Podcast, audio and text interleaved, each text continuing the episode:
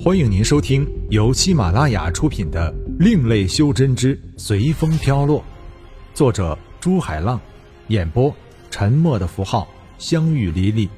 欢迎订阅。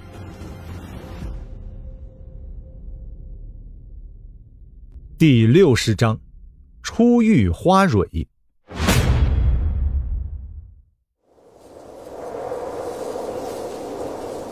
现在只能用这个办法了。天宇看到真的没破解方法了，只能用神魔典里的一个大招了。阿峰、彭毅、冬瓜、立明，你们把部队带到峡谷最里面，找个最狭隘的地方，我等下在那里放个大禁制。彭毅，这是修炼的剑诀，现在交给你了。如果有天我回来了，你们再给我。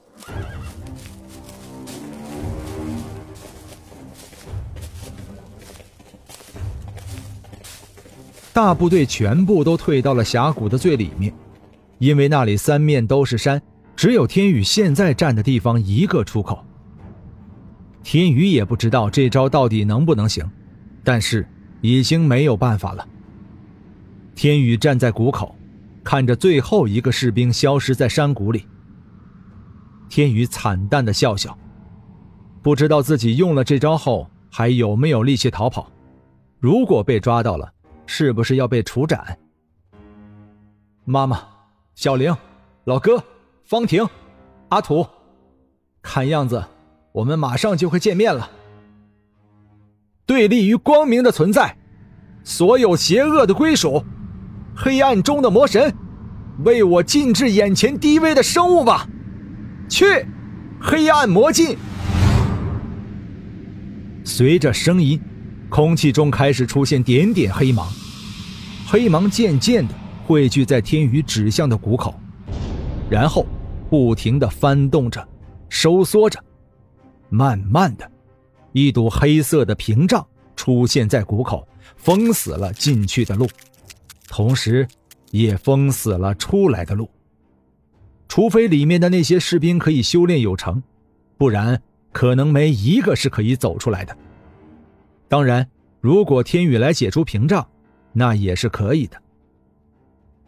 不过现在天宇已经倒在了地上，这样的屏障并不是天宇现在的精神力可以用得出来的，但他用出来了。天宇听着远处隆隆的马蹄声，原来等待死亡的味道是这样的。妈妈，小玲，老哥，方婷。我马上就来和你们见面了。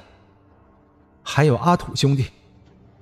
一想到阿土，天宇马上惊觉起来，自己答应帮阿土照顾他老婆和孩子的。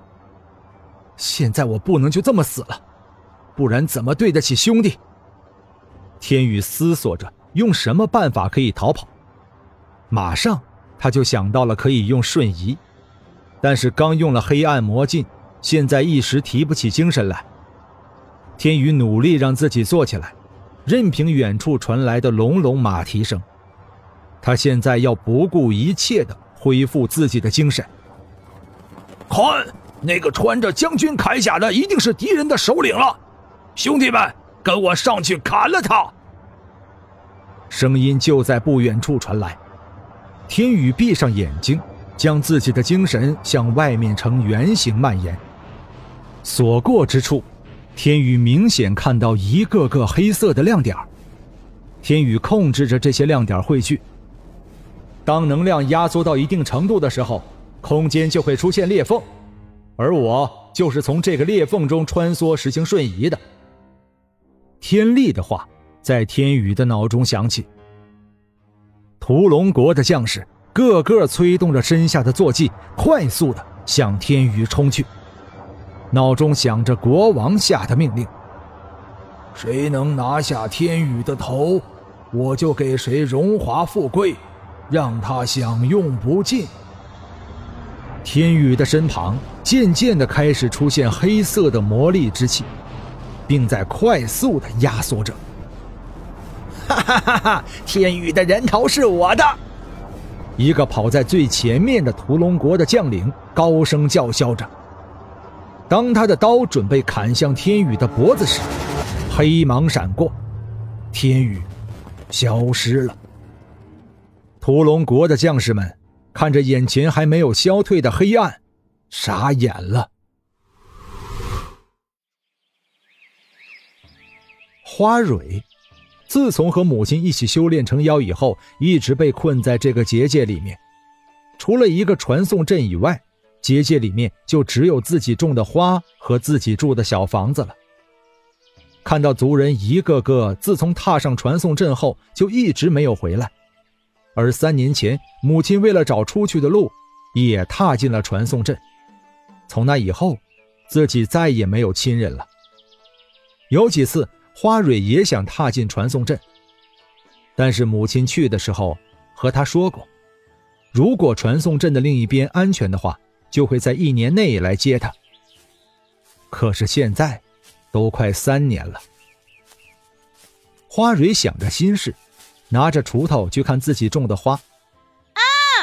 花蕊惊叫一声，一个穿着人类铠甲的男子正趴在他的花上，而他的花。却好多被压死了。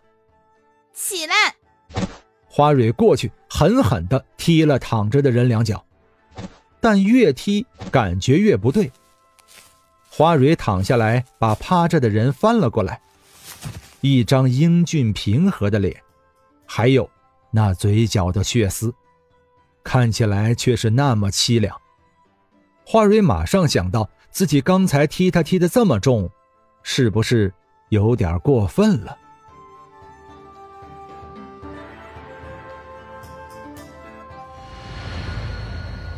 本章播讲完毕，感谢您的收听。如果您喜欢的话，欢迎订阅专辑，下集更精彩。